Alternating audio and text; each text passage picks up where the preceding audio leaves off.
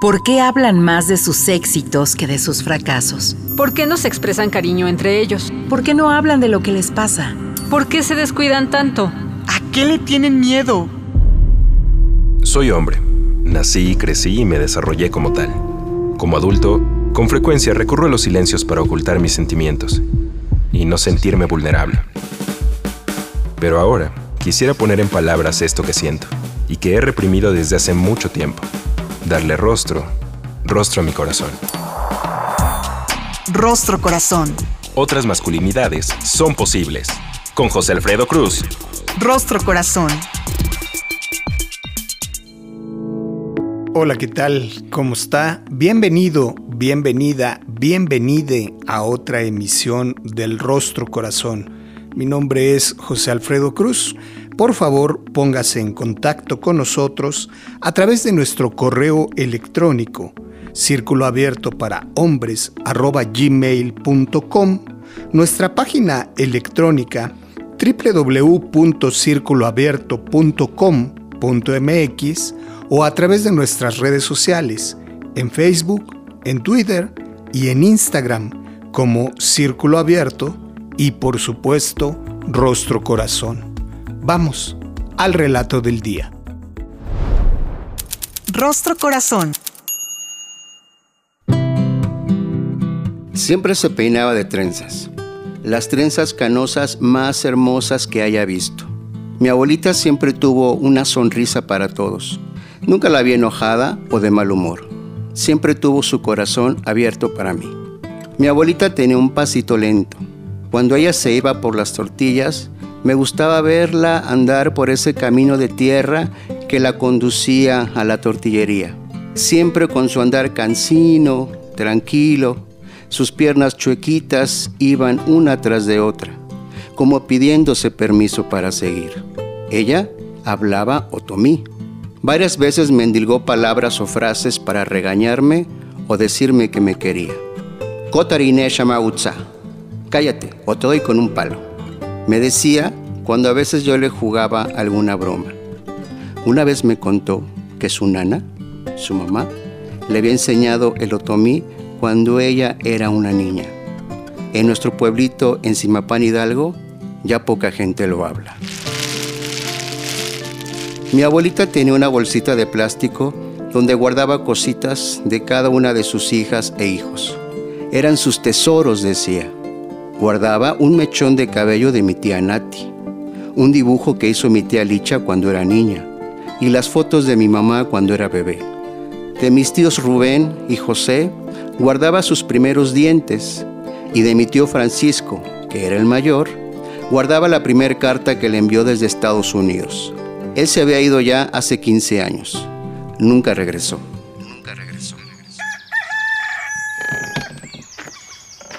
Un día que fue por las tortillas, mi abuelita tardó mucho en regresar. Mi mamá me dijo que fuera a ver por qué tardaba. Cuando salía el camino de tierra, ella apenas venía a mitad del trayecto. Caminaba más lenta de lo normal. La fui a alcanzar. Respiraba muy agitadamente, como si estuviera muy cansada. Espérame tantito, hijo. Nomás me recupero y seguimos. Eso me dijo pero jamás pudimos llegar. Me regresé a toda prisa a nuestra casita de adobe para avisarle a mi mamá que mi abuelita se sentía mal. Ella salió corriendo desesperada a encontrarla y me gritaba a lo lejos, ve por tus tías. Corriendo fui a decirles lo que pasaba. A mi abuelita la llevaron al hospital, uno que se encuentra a dos horas de nuestra comunidad. Estuvo varios días internada. Todos los días mis tías y mi mamá estaban con ella, siempre cuidándola. Lo extraño para mí es que nunca había mis tíos quedarse con ella a cuidarla. Ellos decían que tenían que irse a trabajar. Mi abuelita mandó a llamar a mi mamá y a mis tías. De eso me doy cuenta porque entraron todas juntas a verla. Después de un rato, todas salieron con caras tristes. Mi mamá se seca una lágrima antes de acercarse a mí para decirme que mi abuelita está muy cansada y que le pidió irse a casa, que ya no quería estar en el hospital. ¿Y cómo se va a aliviar, mamá? Le pregunté. No te preocupes, mi niño, me dijo. En la casa tus tías y yo la vamos a cuidar bien. Mi abuelita ya no se levanta de esa cama hecha de tablas montadas sobre cuatro pilas de tabiques. Ya lleva varios días sin hablar ni moverse. Solo veo a mis tías entrar y salir todo el día del cuarto donde está, llevando comida, cobijas, medicina, agua. A mí no me dejan pasar. Yo me quedo afuera junto a mis tíos, que tampoco entran. También están aquí afuera conmigo, simplemente esperando. Me pregunto por qué ellos no se desvelan para cuidar a mi abuelita como mi mamá y mis tías lo hacen. Solo los veo con cara de enojados sin decir nada. Yo quisiera ayudar, pero no sé cómo. Le pregunté a mi tío José qué podía hacer para ayudar. Me dijo que nada. Es cosa de mujeres. Solo quédate aquí afuera a rezar. A mi abuelita le pasó algo. Lo sé porque mi mamá está llorando al igual que mis tías. Las puedo escuchar desde aquí afuera donde estamos puros hombres. Mi mamá salió del cuartito y me dice que mi abuelita ya está descansando y que me despida de ella. Le pregunto cómo se hace eso. Con mucho cariño me explica lo que debo hacer. Mi abuelita ya no está con nosotros, pero donde se encuentre, seguramente estará contenta con mi mamá, porque siempre la cuidó hasta el final. Espero cuando llegue el día yo pueda cuidar a mi mamá como ella cuidó de la suya. Rostro Corazón. La abuelita, un texto de la inspiración y en la voz de José Carlos Gutiérrez, el Charlie. Para platicar sobre el tema, me da muchísimo gusto recibir hoy en la casa a Luz María Galindo Vilchis. Luz es profesora de la UNAM, pertenece al Sistema Nacional de Investigadores y a la Red de Cuidados en México. Es integrante del grupo asesor del programa de corresponsabilidad de los cuidados en la coordinación para la igualdad de género en la UNAM. Es integrante del grupo asesor del programa de corresponsabilidad de los cuidados en la coordinación para la igualdad de género en la UNAM. Colabora en el área de investigación en FINDEDIS. Ha colaborado en espacios gubernamentales de la sociedad civil y académicos en diferentes países como la India, España y Portugal. Sus líneas de investigación son la perspectiva de género y políticas públicas, usos del tiempo, corresponsabilidad y bienestar social, vida cotidiana y personas con discapacidad, trabajo remunerado, no remunerado y de cuidados en la diversidad familiar y la diversidad sexual. Querida Luz, bienvenida a Rostro Corazón, ¿cómo estás? Hola, ¿qué tal? Eh, muy contenta, José Alfredo, eh, de esta invitación, muy contenta de escuchar también el relato de, Charlie, de la abuelita, que nos lleva eh, a una, bueno, a muchísimas reflexiones que ya comentaremos, por lo que les invito a todas las personas que están a quedarse, a escucharnos y a seguirnos en nuestras redes. Un lujo de conversación por el gran aporte que has hecho al tema de cuidados, en donde has sido pionera, Luz, y yo te plantearía la pregunta sello del rostro corazón, ¿qué es lo que tiene que ver el texto de la abuelita contigo desde la mirada personal y profesional? Pensaba eh, primero en que yo conviví muy poco con mis abuelas, eh, murieron y a una eh, ni la conocí y a otra murió cuando yo era muy joven. Entonces, puedo decir que tuve una ausencia de, abuelas y de abuelos, porque tampoco conviví con ellos. Entonces, eh, desde ahí me conmueve mucho el, relato de, que no tuve una abuela. Recuerdo muy lejanamente que por ahí eh, escuchaba a lo lejos el fonógrafo mi abuelita, y cantaba, pero es lo que, lo que me acuerdo de, mi abuelita. Y bueno, que después lo poco que mi papá hablaba de mi abuela, no tocaba mucho el tema porque mi abuela se consideraba una mujer pecadora para su época, sí, porque fue una mujer a la que le gustaba mucho el danzón. Entonces se iba después de trabajar a bailar. Entonces, pues no era muy bien vista, ¿verdad? Entonces, eso me hizo recordar a mi abuela en la parte personal y eh, vinculándolo, pensaba ahora en la parte profesional, cuando, bueno, el tío, ¿no? El tío le dice que, que rece, ¿no? Y yo diría, es una forma de cuidar también rezar. Es un cuidado del que no se habla o de que no se visibiliza o no se ve.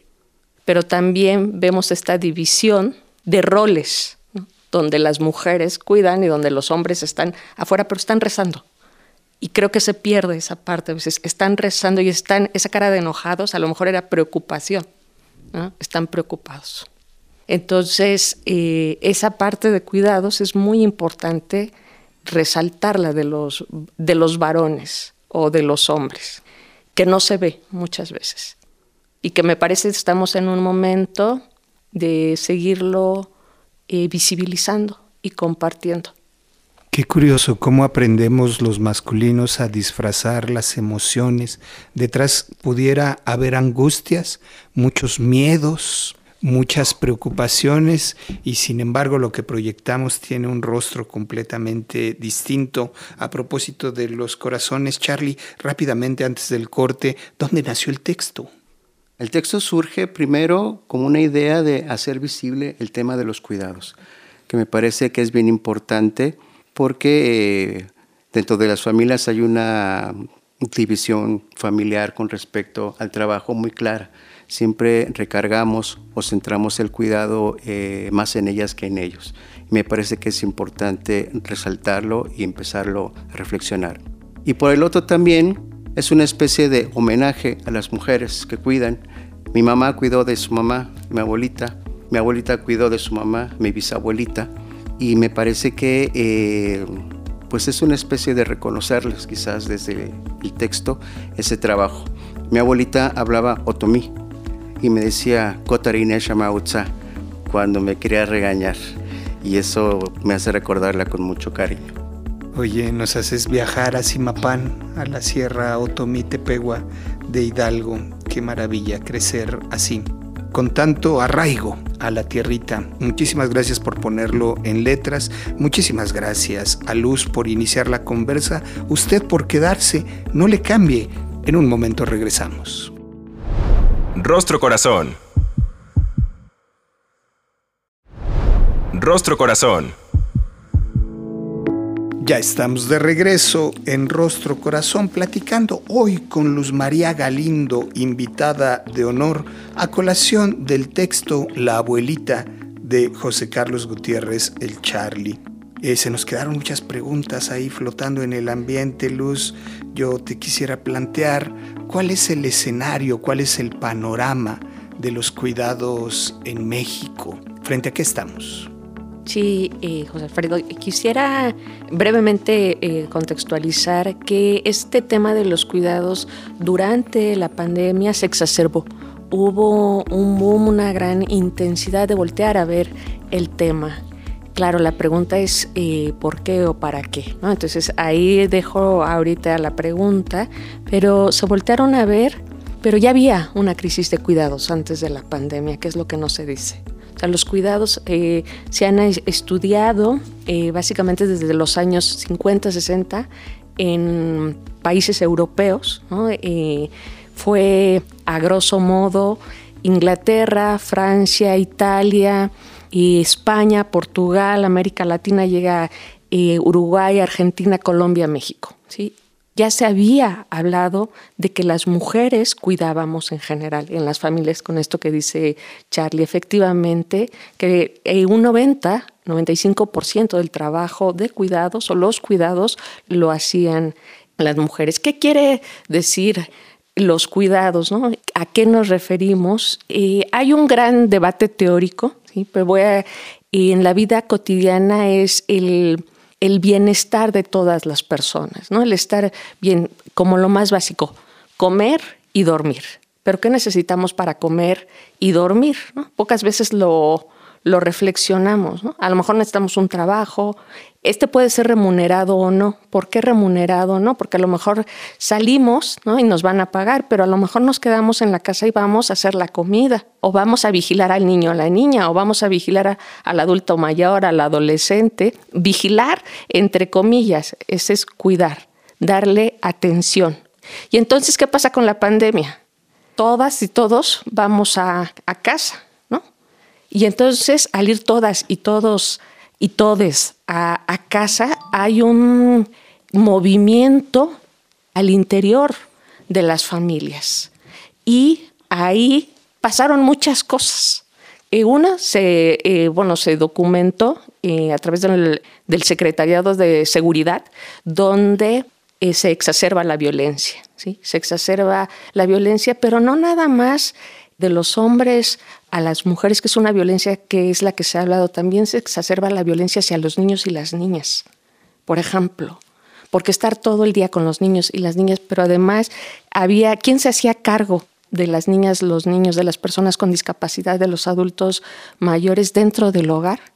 Las mujeres otra vez. Algunas entrevistas que realizamos en ese momento in situ, porque algo que pasó es que quienes investigábamos no sabíamos cómo investigar durante la pandemia, ¿no? Hubo una detención también de cómo investigar. Entonces empezamos a hacer entrevistas en algunas familias y algunos varones empezaban a, esa redistribución, ¿no? Bueno, ¿qué, ¿qué, hacemos? Y algunos no sabían, bueno, nos decían no sabían ni dónde estaba el jamón, no, no, sabían dónde estaba el queso, no sabían dónde estaba el pan, ¿no? Entonces, en algunos hogares eso pasó, otros se separaron porque se veían solo al despertar y al, a la hora de la cena.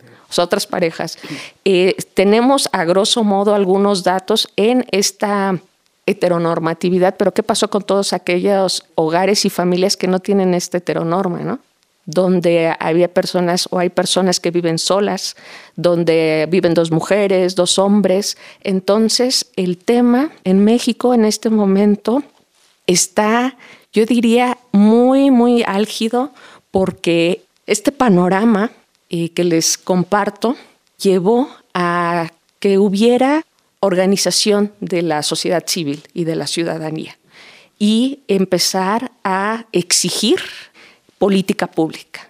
Y entonces al empezar a exigir eh, política pública, se aprueba el Sistema Nacional de Cuidados el 20 de noviembre del 2020 por unanimidad. O sea, no, eh, no podía ser de otra manera, pero está detenido.